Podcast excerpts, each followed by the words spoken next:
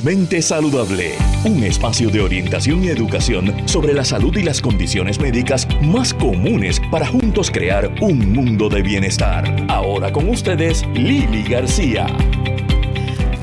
Muy buenos días amigos de Radio Isla y de Felizmente Saludable con Lili. Soy Lili García, un poquito afectada de la garganta, así que envíame, envíame muchas eh, buenas vibras para acá. Eh, llegué de viaje y traje una monguita de por allá de Egipto, una cosa, eh, un viaje una experiencia espectacular.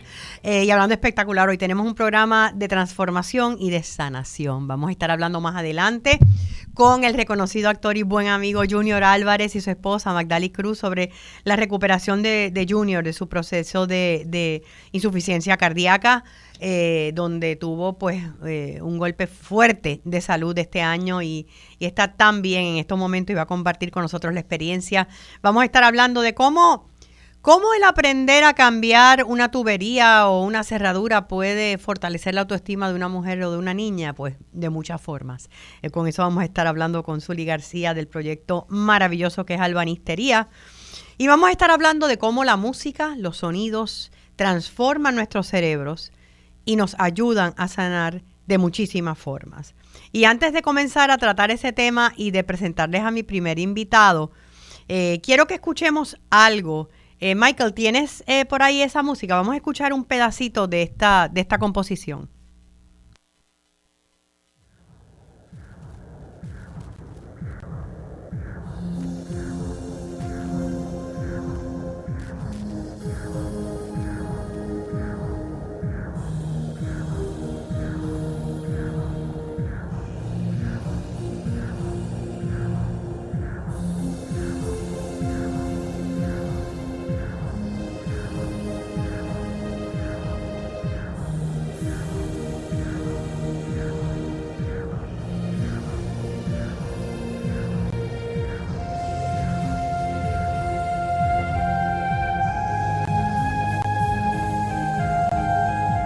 Me dice que está llamando. Me dice que está llamando.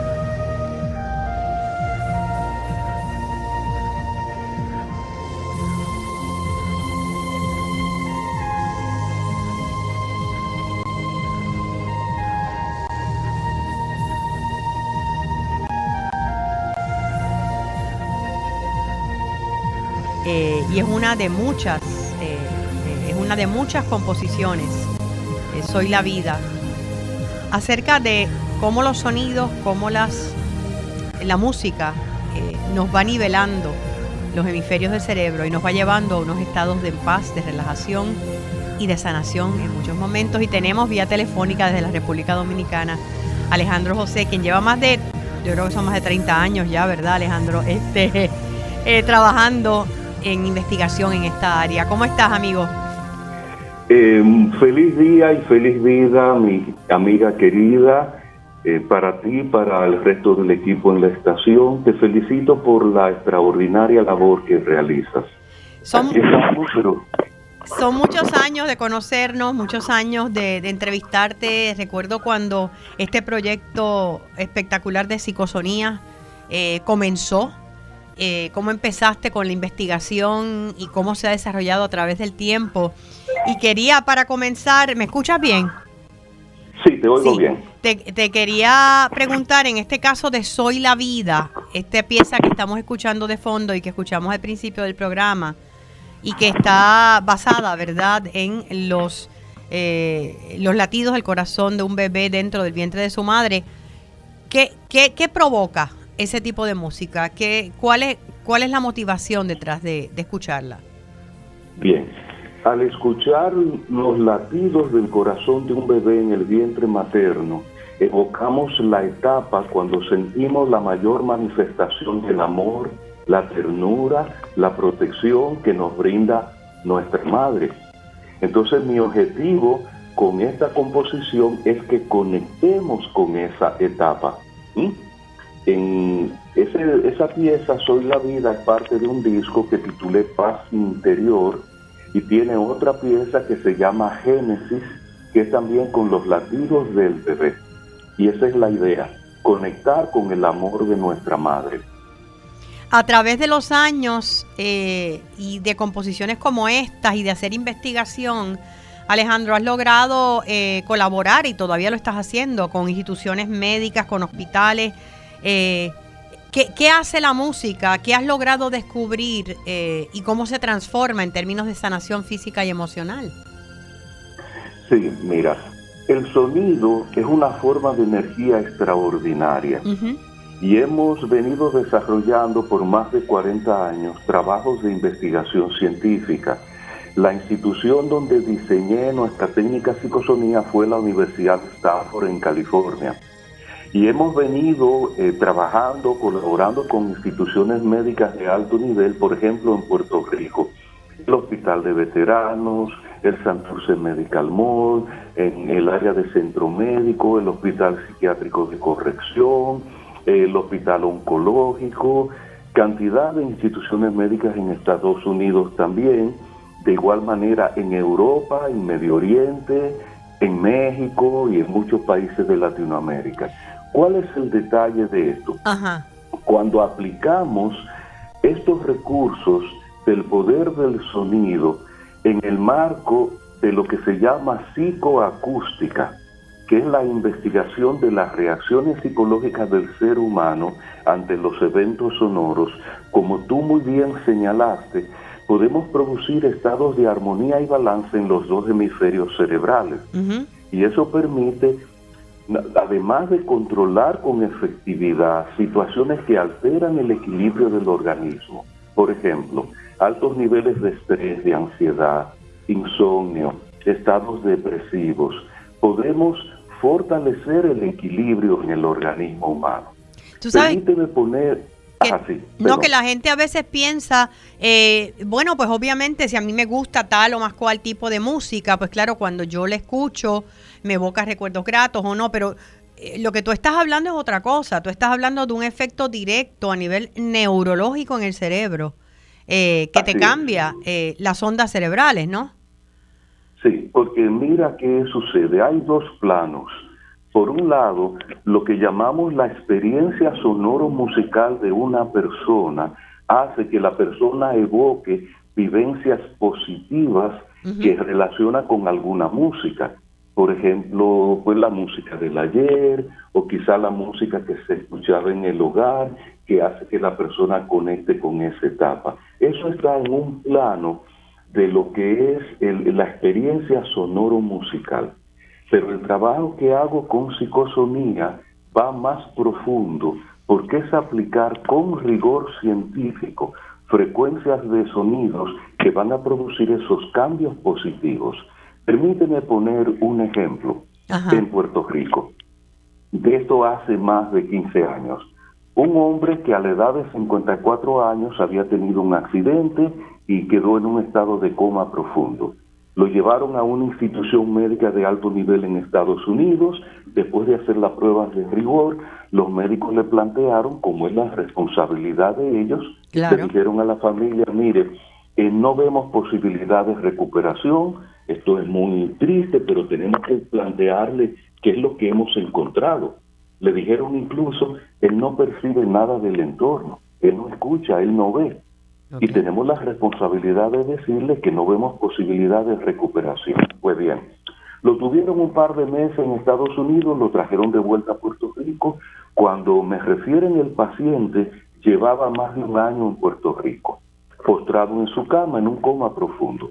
Para hacer breve la historia, diseñamos una herramienta grabando las voces de su familia, la ah. madre del paciente, la esposa, la hija, hasta la terapista física. Integramos las voces con estos recursos. ¿Y qué sucedió? Al cabo de cuatro meses empezó a hablar, salió del coma. Y llevaba alrededor de un año y medio en coma. o sea, la, exposición a esas voces para el familiares y la música de fondo, o sea, la composición y los sonidos, ¿no? Sí. Eh, esa combinación llevó a, que hubo un despertar neurológico. Exacto. O sea, fuimos produciendo estados de equilibrio, de armonía en el sistema nervioso. Y además el poder del impacto emocional de que él estaba escuchando las voces de su propia familia, porque hay un detalle. Allí en el hogar, cuando yo fui a verlo, con la autorización de la familia, hicimos unos análisis de electroencefalografía. Porque yo le dije, mire, pues eh, bien, yo tengo total respeto que los médicos plantearon que él no percibe nada, pero esa medición se hizo hace más de un año y medio. Vamos a hacer unas mediciones ahora, a ver qué está pasando. Pues le puse el sistema para medir actividad cerebral, le sugería a la familia, háblenle con amor. Cada persona que le hablaba se registraba reacciones en su cerebro. Eh, eh, brevemente, otro ejemplo especial. En México, un hombre de 50 años, cáncer en su pulmón en una etapa avanzada. Deprimido, desesperado, angustiado, pensaba que no había ninguna solución. Yo lo atendí como un referido médico, eso fue en 1998, que tuve tres meses en México. Diseñamos esos recursos, grabamos la voz del paciente diciendo, todas las células de mis pulmones son sanas, mis pulmones son sanos, fuertes, vigorosos. O sea, afirmaciones, afirmaciones en la misma voz de la persona, del paciente. del paciente, correcto. ¿Y qué sucedió? Él empezó a escuchar ese material varias veces al día se fue controlando el estrés, la ansiedad, se fue normalizando el patrón del sueño, su actitud, su estado emocional fue empoderándose. Un detalle en el que hago énfasis. Él empezó a seguir al pie de la letra las indicaciones de sus médicos. Yo intervine como un referido que hicieron los médicos. En ese conjunto de cambios, el procedimiento médico fue más efectivo y a los cuatro meses yo estaba de regreso en Puerto Rico y la doctora María de la Luz Gómez me llamó y me dijo, ¿sabes qué? El cáncer de fulano de tal ha tenido una remisión de 60%. Es que la mente, la mente es bien poderosa y tú lo sabes. pero de qué? sí, así es. ¿De qué estamos hablando? No estoy diciendo, ah, tenemos un sonido mágico que cura el cáncer. No. Yo creo que el sonido tiene ese poder y a eso he estado más de 40 años de investigación científica ¿Qué hicimos?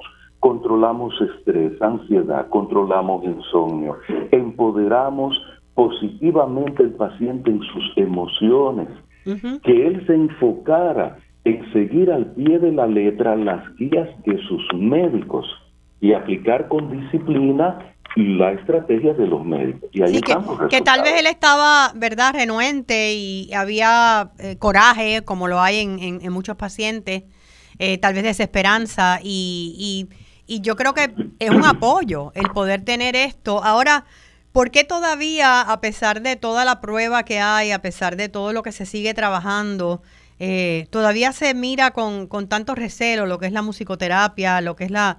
Eh, la se le llama la psiconeuroinmunología, ¿no? Bueno, la psiconeuroinmunología es otro plano y es la relación que hay entre el sistema nervioso, el sistema inmunológico y cualquier condición de salud que impacte el ser humano. Mira qué sucede. Vamos a dar una voz de alerta al público que te sigue eh, con tanta devoción por la labor maravillosa que tú haces. Mira, en Internet circula mucha información que no tiene ninguna base ni evidencia científica. Yo le digo a las personas, tengan cuidado.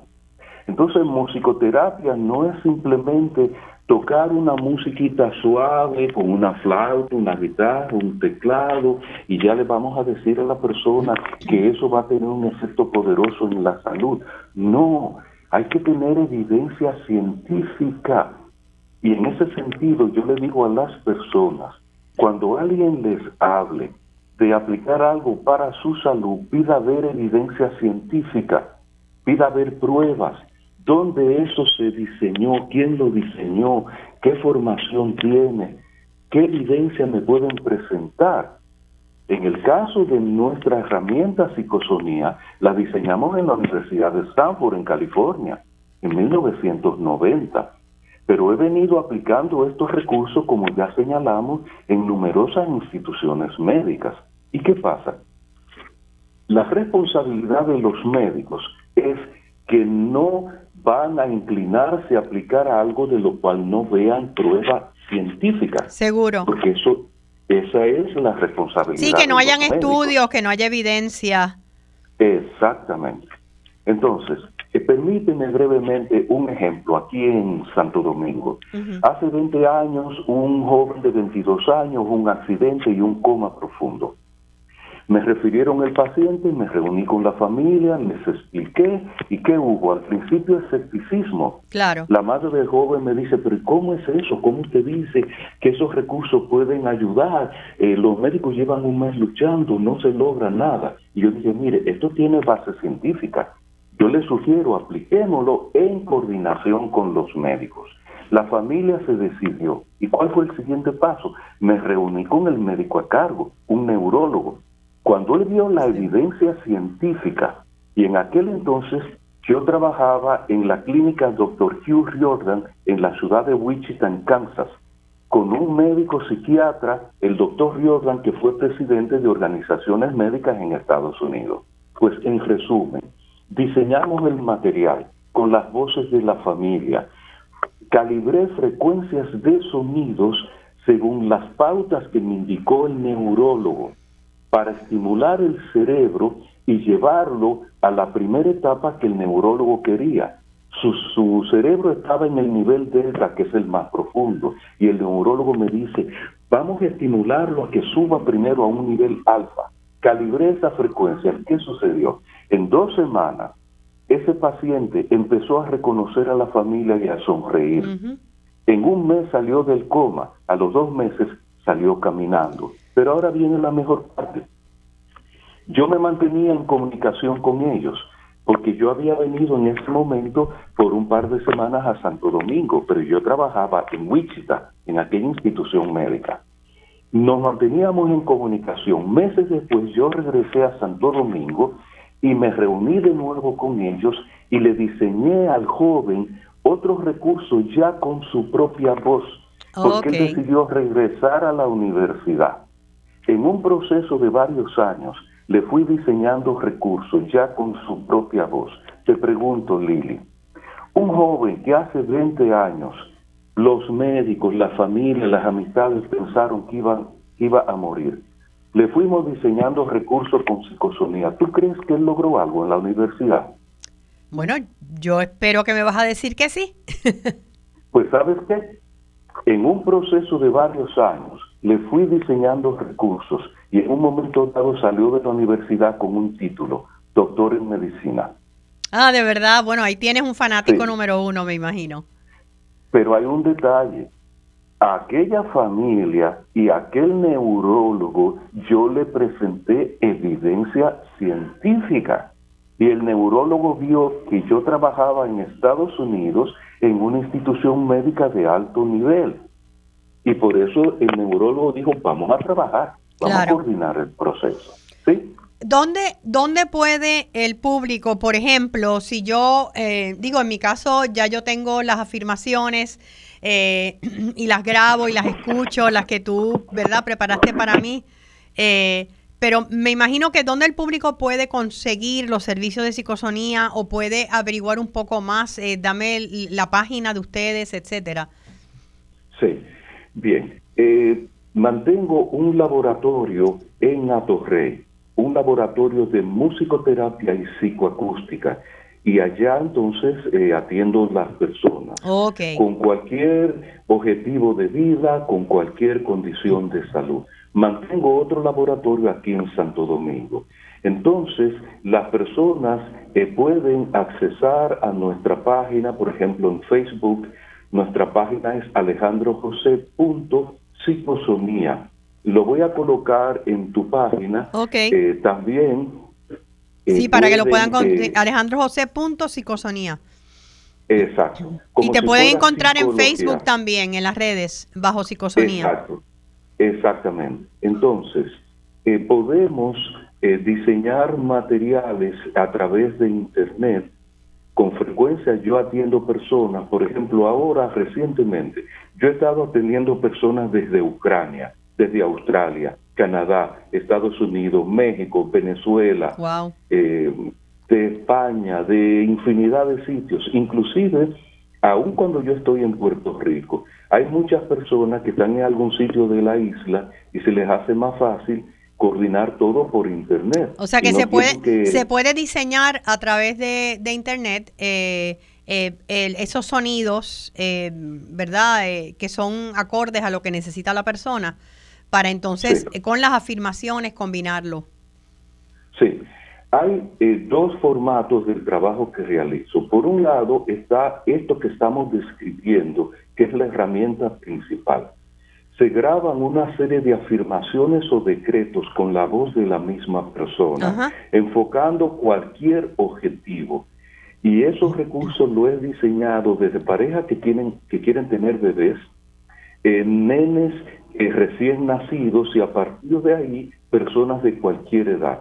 En el área de la salud, por ejemplo, pacientes de cáncer, epilepsia, esquizofrenia, Alzheimer, Parkinson, depresión, fibromialgia, esclerosis lateral amiotrófica. Ya mencionamos pacientes en coma.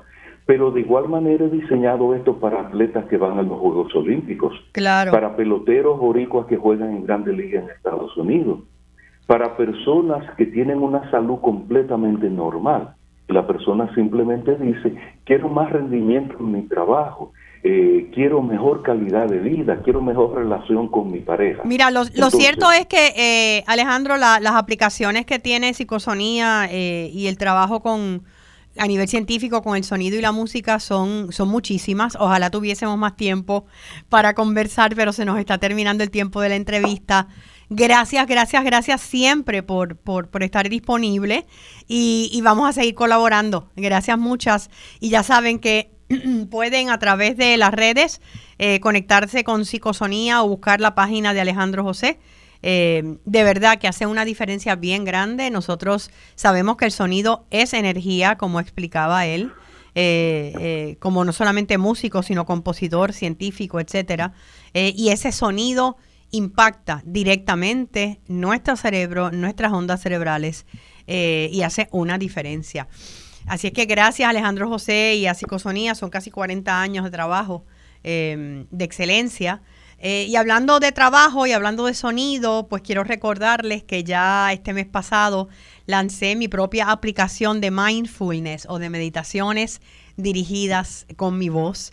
Eh, se llama Respira con Lili, es un proyecto del cual pues llevaba mucho tiempo ya queriendo em, lanzarlo y finalmente se me dio. Em, lo pueden buscar aquellos que tienen, eh, pueden buscarlo los que tienen androides, teléfonos androides eh, bajo Google Play o los que tienen iPhones lo pueden buscar en el App Store bajo Respira con Lili y es una aplicación que tiene meditaciones dirigidas eh, con diferentes propósitos en mi voz y tiene otro segmento donde tengo mis columnas eh, ya hay 10 de ellas allí eh, grabadas en mi voz también, son como mini podcasts para que los puedan escuchar, con la idea de que entonces cada, cada final de mes voy a enviar y a grabar nuevas aplicaciones, perdón, nuevas meditaciones, nuevas columnas. Para que podamos encontrar momentos para reflexionar y momentos para bajar esas revoluciones que, que tanto lo necesitamos. Eh, entiendo que tengo allá a Zuli García conmigo en línea, pero, pero vamos a hacer una pausita. Zuli, quédate allí, eh, que regresamos enseguida para conocer la extraordinaria labor que hace Albanistería con la autoestima de las mujeres y las niñas en Puerto Rico. Ya volvemos luego de esta pausa.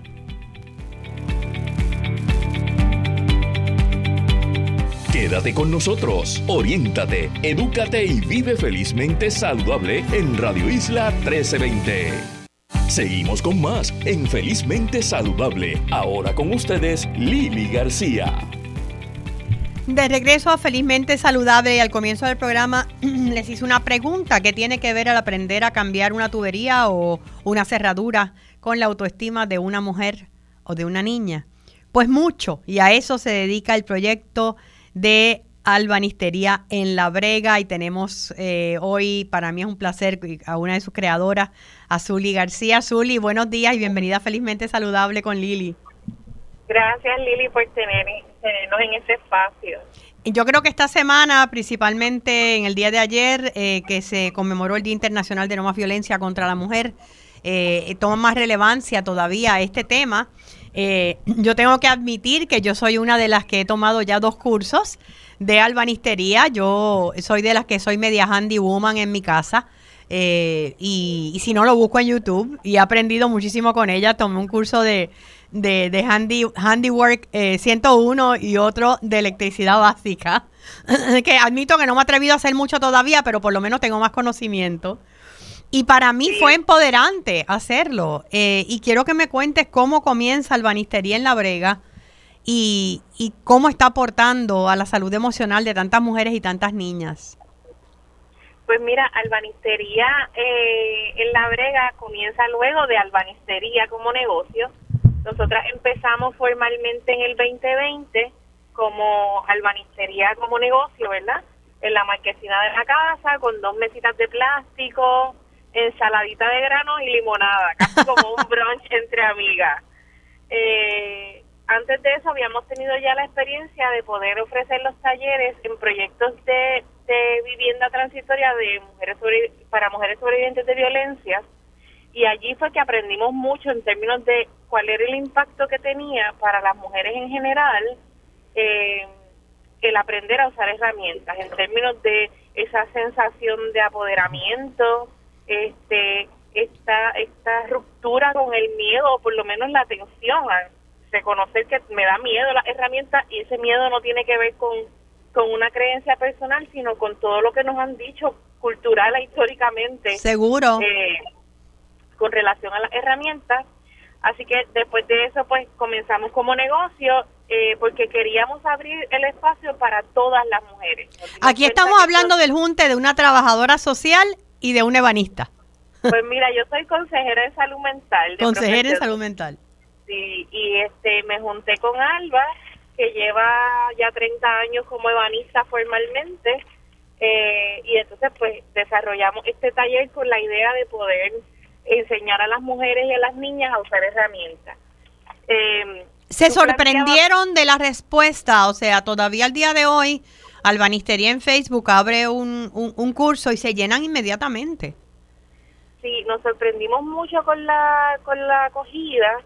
Eh, de hecho, cuando decidimos abrir inicialmente el primer taller, sí, lo abrimos y dijimos, bueno, vamos a abrir esto, ¿qué puede pasar? Que nadie venga. Sí. Definitivamente eso no fue lo que pasó. De hecho, el mismo proyecto nos ha obligado a formalizarnos.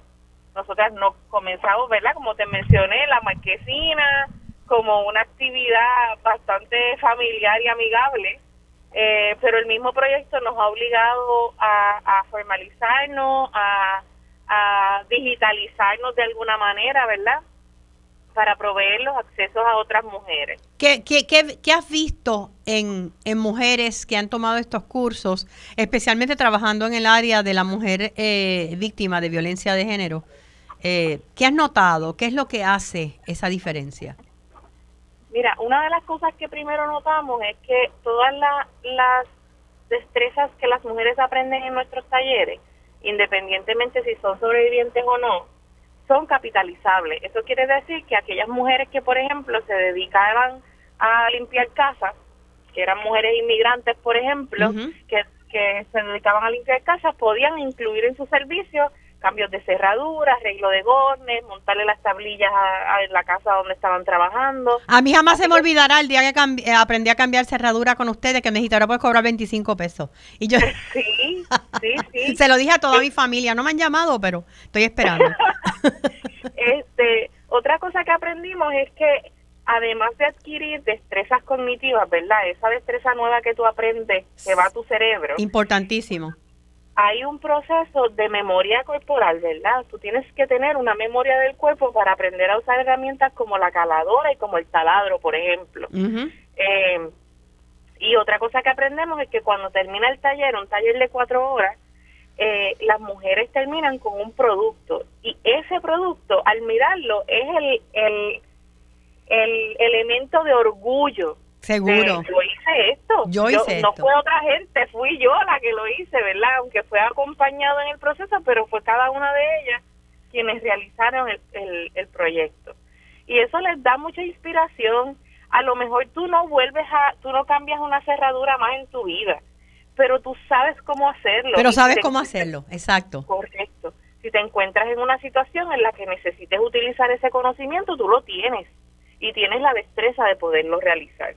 Y eso es precisamente la base del apoderamiento, que tú tengas destrezas relacionadas con lo que es la cotidianidad de habitar una casa y que en el momento en el que las necesites las puedas utilizar. Y ahora el, la, lo que está buscando o lo que está persiguiendo Albanistería en La Brega y, este próximo martes, que es el Giving Tuesday, ¿no? Es un día que se ha denominado Giving Tuesday para poder aportar a organizaciones sin fines de lucro y eh, a su servicio. Es, es impactar a las niñas. ¿Por qué las niñas? Mira, cuando nosotras comenzamos Albanistería, nos dimos cuenta que no todas las mujeres podían pagar nuestros servicios. ¿verdad? Por más accesibles que los querramos mantener en costo, pues hay unos costos. Hay, unos costos, seguro. Así que nuestra intención es básicamente evangelizar a las mujeres del país con relación al uso de herramientas, ¿verdad? Queremos que todas tengan ese acceso a ese conocimiento desde un espacio de aprendizaje amoroso, solidario, donde no sientan vergüenza porque no saben, donde no sientan eh, miedo a preguntar, lo que podría ser obvio porque se burlen de ella, ¿verdad? Claro. Eh, y un espacio dominado por mujeres. Nuestro taller está dominado por mujeres en ese sentido. Así que así es que nace Albanistería en la Brega como sin fines de lucro, con la idea de poder hacer recaudación de fondos y recibir subvenciones que nos permitan ir a proyectos específicos que sean comunitarios o que sean dirigidos a sobrevivientes o que sean eh, en comunidades específicas eh, y para ese proyecto específico es que estamos haciendo nuestra recaudación de fondos. ¿Por qué a las niñas? Lili, porque tú y yo crecimos en un país y en una cultura que nos dijo que las mujeres teníamos que, éramos buenas para unas cosas. Y para otras no. y para otras no. Esas decisiones no las tomamos nosotras necesariamente en este proceso de crecimiento, las tomó otra gente, eh, generalmente eh, figuras masculinas en nuestras vidas o figuras femeninas que recibieron esa instrucción. Claro, que, eran eh, producto de su propio modelaje. Correcto. Así que lo que nosotras queremos es ahorrarles un camino a las niñas y que desde, desde, desde chicas, ¿verdad? Desde los 13 años puedan tener la oportunidad de mirar, uno, la representación, ¿verdad? Que vean a Alba, que me vean a mí, que vean a Ginny, que somos las tres que estamos en el proyecto, usando herramientas, este, y que puedan perderle el miedo a utilizar herramientas y que tengan las destrezas de poder realizar cosas cotidianas en la casa, porque en algún momento esa niña de 13 años va a tener 20 y va a irse a vivir sola y va a tener un apartamento porque se va a ir a estudiar o pudiese decidir que para lo que ella quiere ser buena es porque quiere ser handywoman o quiere ser ebanista o claro quiere ser electricista. O electricista. correcto. Así que impactar a las niñas o trabajar con las niñas es un poco empezar a cambiar esa historia que nosotras ya de adultas no pudimos cambiar y que nadie pudo cambiar para nosotras, que nos ha tocado ahora, ¿verdad? Hacer esa reeducación, pues hacerlo con las niñas, con las jóvenes eh, en este momento. Y sé que desde el año pasado han logrado becar a unas 60 mujeres y niñas, ¿verdad? Gracias a los donativos. Eh, ¿Cómo puede aportar el público, Zuli? Pues mira, pueden entrar a nuestra página eh, web de albanisteriaenlabrega.com, punto .org, perdóname. Punto .org. Eh, punto .org, y allí hay un botoncito de donar y puede donar eh, con su tarjeta de crédito, Visa, Mastercard o tarjeta que tenga, ¿verdad? Esos logos. Eh, también puede donar a través de PayPal eh, en Albanistería en la Me faltó la A porque no me cabía. Eh, y también pueden donar a través de ATH Móvil. Si van a la parte de negocios, buscan Albanistería en La Brega y allí pueden hacer su donativo también. Y la idea es, ¿cuál es, eh, cuál es el proyecto, eh, qué están proyectando, perdón, en términos del impacto para becar a niñas en los próximos meses? Pues mira, nosotras estamos trabajando ahora con comunidades como Casa Juana Colón, Centro Paz para Ti, que está en adjunta, a través de una subvención de, comprometidos. Eh, sabemos que eso es lo que le vamos a poder ofrecer es una probadita de Baskin Robbins a las adultas.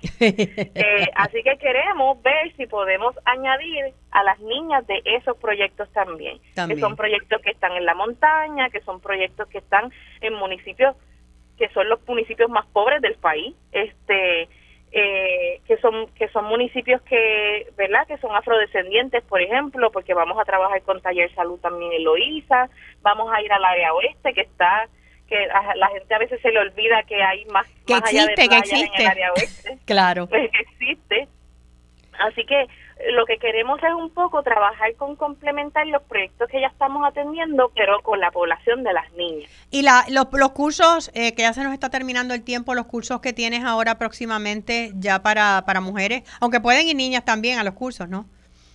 Sí, eh, los cursos pueden ir chicas de 16 años en adelante, si son más chiquitas el taller es diferente. Eh, Ahora mismo tengo abierto matrícula para el curso de electricidad y taladro martillo. Si usted quiere aprender a montar un cuadro en la pared o arreglar un receptáculo, ese es el taller para usted. Ese yo lo tomé y es excelente. Ese, ese tú lo tomaste. Y también tengo el de restauración de muebles y empajillado. Y ahí van a aprender a lo que se llama el refurbish de un mueble, ¿verdad? Ese mueble de madera que usted se encontró en eh, frente a la casa del vecino, que se ve bonito, pero hay que darle amorcito, pues con nosotras aprende a hacer ese proceso de pintar, de lijar, de, darle una segunda vida. Yo estoy esperando que vuelvas a sacar el de plomería básica para porque se lo voy a tomar. Ese es el que me falta. De todas, formas, Lili, si entran a nuestra página de albanistería.com, ese sí, porque esa es la parte del negocio, y le interesa algún taller que no está abierto ahora, usted eh, hunde el, el botón de reservar espacio y ahí la pone en lista de espera. Cuando abramos el taller le llega una notificación de que estamos haciendo una apertura de matrícula. Gracias, Zuli. Un abrazo a Alba también y que este proyecto de albanistería en La Brega eh, siga creciendo y, que podamos entonces a través de este Giving eh, Tuesday, este martes 29 de noviembre, aportar, eh, ayudar y, y hacer que este sueño sea realidad para muchas niñas y muchas mujeres que tal vez eh, no pueden llegar a costear estos cursos, pero gente, es eh, el uno ver cómo puede hacer algo que pensaste que jamás podrías hacer eh, porque nunca te habían dicho que ibas a poder o porque no era para ti, y la diferencia que hace en la autoestima de un ser humano. Así que gracias Albanistería por el trabajo que hacen. gracias. muchas bendiciones para ustedes y continuamos en Felizmente Saludable. Bueno, hace unos siete meses eh, la muerte le dio en la cara, prácticamente. Hoy está vivo de milagro. Eh, ese día y luego de mucho tiempo posponiendo ir al médico, como muchos hombres en Puerto Rico, había ido y le habían colocado un chaleco defibrilador que le salvó la vida. Hoy vamos a estar hablando con uno de los primeros actores de nuestro país, eh, Junior Álvarez, acerca de la insuficiencia cardíaca que le ha cambiado y transformado la vida. Eh, Junior, ¿estás por ahí? Estoy aquí, estoy aquí. ¿Estás ahí vivo y coleando? vivo y coleando, gracias a Dios. Eh, estaba... Eh, bueno, y a, mucha gente y muchos doctores y, y, mi esposita que me llevó y todo lo demás. Y todo eso. Eh, mira, eh, ya ha sido, hemos tenido la oportunidad de hablar anteriormente y has sido bien abierto en la prensa acerca de este proceso que has llevado. Son ya, creo, va para ocho meses, ¿no? De ese día fatídico, siete meses. Exacto, más o menos, exacto, siete meses, eso mismo, desde abril 14 que fue. Y para empezar, ¿cómo te sientes hoy? Pues súper bien, de hecho estoy aquí con Magdali trabajando en la casa, haciendo cositas, eh, lógicamente eh, no estoy haciendo las cosas pesadas que hacía antes, cargar carretillas, eh, hacer trabajos más fuertes. Ajá. eh, y estoy haciendo pues de todo, estoy pintando, recogiendo, llevando, este, levanto cosas que no sean muy pesadas, ya manejo, salgo, hago algunas locuciones, y planificando para el, para el año que viene, que es cuando comienzo nuevamente labores, después de que cumpla el año. Fue, fue este, digo, yo digo, golpe de suerte, el golpe que te dio el corazón, que tú descubriste que tenías 15% de la capacidad cardíaca en ese momento.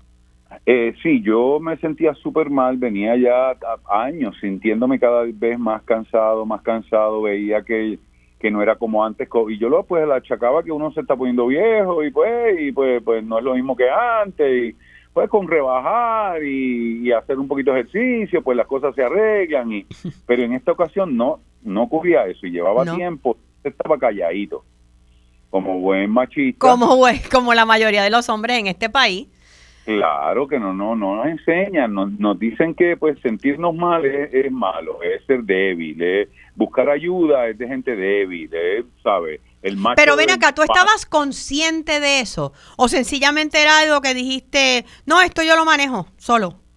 No, no, no, yo no estaba consciente de lo que tenía. Yo sabía, yo sabía que no me sentía bien, pero como siempre lo arreglaba, gracias a Dios, he tenido muy buena salud y todo lo arreglaba con, con ejercicio y dieta, pero en esta ocasión no fue así, hasta que yo le dije un punto a Magdalene que mira, yo no estoy durmiendo, yo si yo no duermo y descanso, yo me voy a morir, yo tengo algo que no es normal porque estoy tratando de hacer ejercicio y cada día estoy más cansado. Entonces, pues, eh, a insistencias de ella, de mi hermana, pues me fuimos a hacerme unos exámenes. Ma- Magdali está Eh, por ahí. Y aquí al lado mío. Hola, Magdali. ¿Cómo estás? Bueno, yo, yo estoy bien. ¿Cómo estás tú? Porque este proceso a veces es tan difícil para el paciente como para el cuidador o cuidadora. Pues yo, pues ahora ya, pues estoy bien en el sentido de que lo puedo manejar porque eso es algo que uno va aprendiendo sobre la marcha. Al principio, pues uno quisiera tener control de todo y poder, tú sabes, manejar las cosas y que se resuelvan rápido, pero O sea que te pusiste, te pusiste mandona y difícil. Eh, as usual. Tú sabes que las mujeres siempre queremos, somos estructuradas y mandamos y decimos. Este, pero pues aquí tú dependes no solamente, ¿verdad?, de ti, dependes de un equipo de trabajo y son ellos los que dan instrucciones y uno pues tiene que aprender a ser paciente porque es un proceso largo, ¿verdad?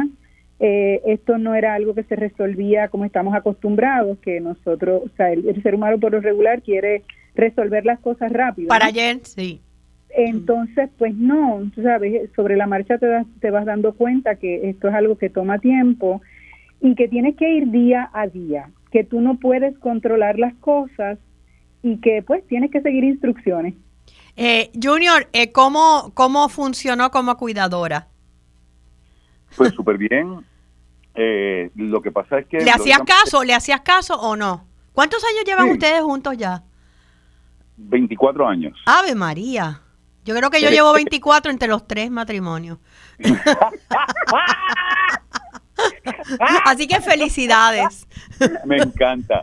Pues muy bien, olvídate lo que funcione para cada uno. Sí. Mi- Mira, Pues no, nada, ella súper cool. Lo que pasa es que también yo tengo que tomar en consideración que el susto que ella pasó, pues lógicamente ¿Y cómo? eh, no, no es ni siquiera el mismo susto que yo pasé, porque yo pues yo estaba desmayado. Ella fue la que me vio casi morirme dos veces.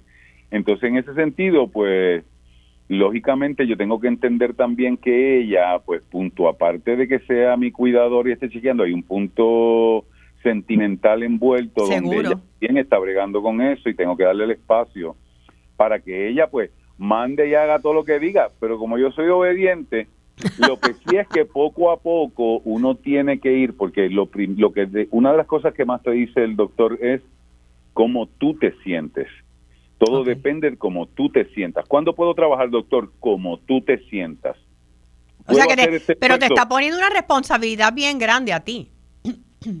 Eh, que así debe ser, ¿no? Bueno, lo que pasa es que él me está llevando y yo tengo una, una, una, unos medicamentos, unas instrucciones y yo las estoy llevando y dentro de eso, pues él me va diciendo, o sea, yo diciendo, mire doctor, yo me siento bien ya, yo puedo, o sea, puedo sacar la basura, puedo cargar una paila de, Sí, bueno, sí. Si, si tú te sientes bien, si eso no te marea, si no te sientes agitado, si sientes que el corazón no se te, si te tienes tu presión monitoreada y la tienes bien, si tú te sientes bien, pues hazlo. A la que tú te sientas un poquito mareado, a la que sientas que el corazón, tienes que aprender a identificar esas cosas para tú o cogerlo con calma, bajarle el diapasón. a Bajar las cosas. revoluciones, etcétera, etcétera. Claro, Mira, porque él me dice, yo te tengo que entrenar para que tú sigas tu vida normal, porque tú no vas a Seguro. estar aquí metido todo el día. Junior, eh, Magdali, no se me vayan. Voy a hacer una pausa en unos segunditos, pero quiero regresar con ustedes. Tenemos mucho que hablar todavía. Continuamos con Junior Álvarez y Magdali Cruz aquí en Felizmente Saludable con Lili. Ya volvemos.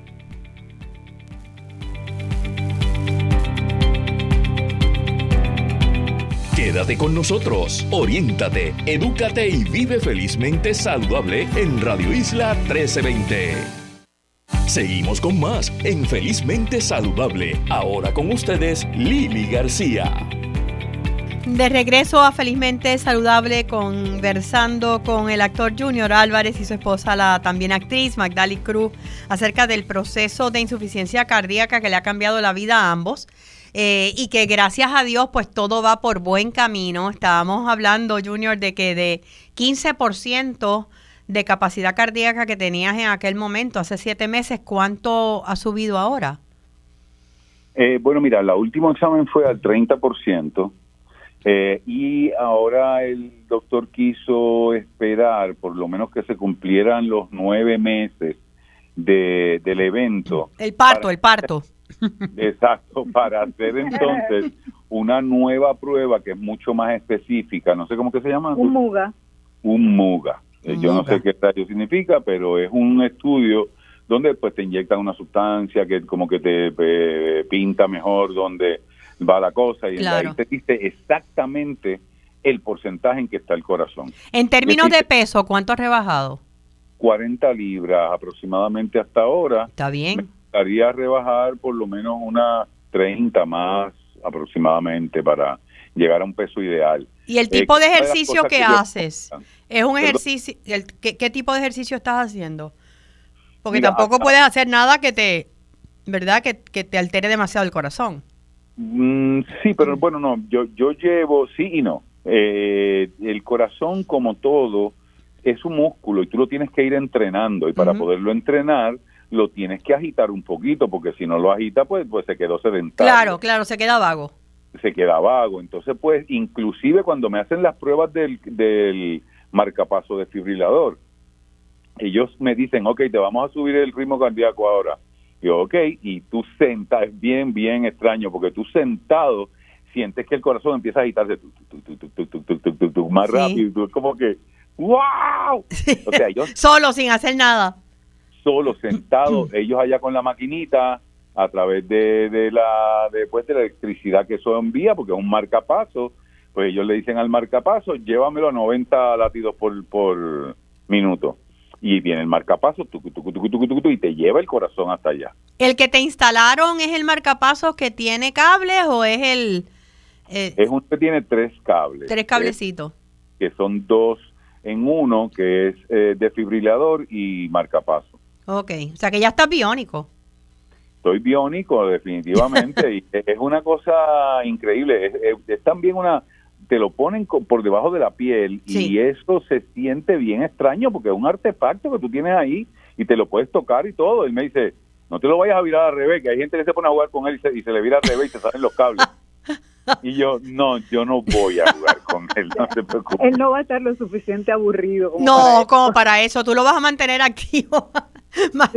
Magdali, quería preguntarte en medio del proceso, eh, ¿quién cuida al cuidador? ¿Cómo, ¿Cómo te has estado cuidando tú? Porque eso es bien importante también. Bueno, todavía realmente no he sacado mucho tiempo para mí, eh, pero sí, eso está en agenda. Está en agenda. O sea, es importante descansar, comer bien, este, eh, porque, pues, te puedes recaer tú también. Claro, claro lo más importante es descansar y comer bien. Y en ese aspecto, pues, tú sabes, comer bien, sí. Al principio no descansaba porque, pues, como los bebés, uno siempre está pendiente. Sí, está pendiente. Pendiente a ver si respira, a ver si está bien y qué sé yo qué. Pero últimamente, pues ya sí, ya he ido soltando un poco. O sea, que también ha sido progresivo. El de que, pues, tú todavía no he empezado a hacer un poco de ejercicio. Antes siempre a mí me gustaba hacer mucho ejercicio, pero todavía no he llegado ahí. Pero, eh, pero yo espero que lo hagas porque es necesario ir retomando la normalidad dentro de todo, ¿no? Exacto, exacto. Pero por ahí vamos, yo creo que vamos ya por buen camino. Este... Y de la misma forma, y esto se lo pregunto a ambos, ¿verdad? Eh, un diagnóstico como este y un, y un impacto en la salud como este es una pérdida, es una pérdida en muchos niveles. Eh, y trabajarle emocionalmente también es importante. ¿Han buscado ayuda en esa área? Pues no, no hemos buscado ayuda, pero sí pudiera estar sobre la mesa porque, por ejemplo, que, a mí me causa mucha, me causó mucho estrés. Gente, por lo que te digo, uno tiene que ir aprendiendo poco a poco a que pues no tú no controlas esas cosas y entonces y a soltarlas. Exacto, tienes que aceptarlas y tienes que aprender a, manejarlas, ¿no? Y, a ser paciente. Eh, es bueno siempre buscar ayuda, ¿verdad? Eh, para que te dé las herramientas para poder hacerlo, ¿no? Pero has tenido tu grupo ambos de apoyo de a quién yo llamo, a quién yo le lloro, porque hay que llorarlo, este proceso. Sí, sí, eh, mi, mi grupo de apoyo, o sea, tengo, pero la, la, el eje central es mi mamá. Ok. Mi mamá no está en Puerto Rico, pero es una mujer muy sabia y siempre eh, te dice las cosas, lo que uno necesita escuchar en el momento, ¿verdad?, en que uno habla con ella. Amén y de la manera como ella me ha ido llevando ha sido muy bueno. Igual también gente de apoyo que, que a la hora que uno los necesite sabemos que, que si yo llamo eh, van a estar ahí. Son, han sido gente clave para, para todo el proceso. ¿Y para ti, Junior? Bueno, yo creo que es bien importante lo que tú dijiste, buscar ayuda. Nosotros principalmente los hombres tenemos que aprender a buscar ayuda eh, porque por ahí es que empieza todo precisamente, que no buscamos ayuda a tiempo, entonces nos pasan todas estas cosas. Pero gracias a Dios yo creo que Magdalena y yo no hemos tenido la necesidad de buscar ayuda profesional, vamos a decirlo, A nivel psicológico, sí. A nivel psicológico, porque hemos tenido un grupo de apoyo bien grande. Claro. No solamente pues la mamá de ella, mi hermana ha estado aquí, mis hijos han estado aquí, eh, buenos amigos, cercanos amigos de ambos han estado dentro del, proceso, nos desahogamos cada cual por su cuenta eh, y entonces y nos ha ayudado. Hay mucha gente que nos ha ayudado a, sobrellevar el proceso. Hemos tenido muchos hermanos, hemos descubierto más hermanos todavía.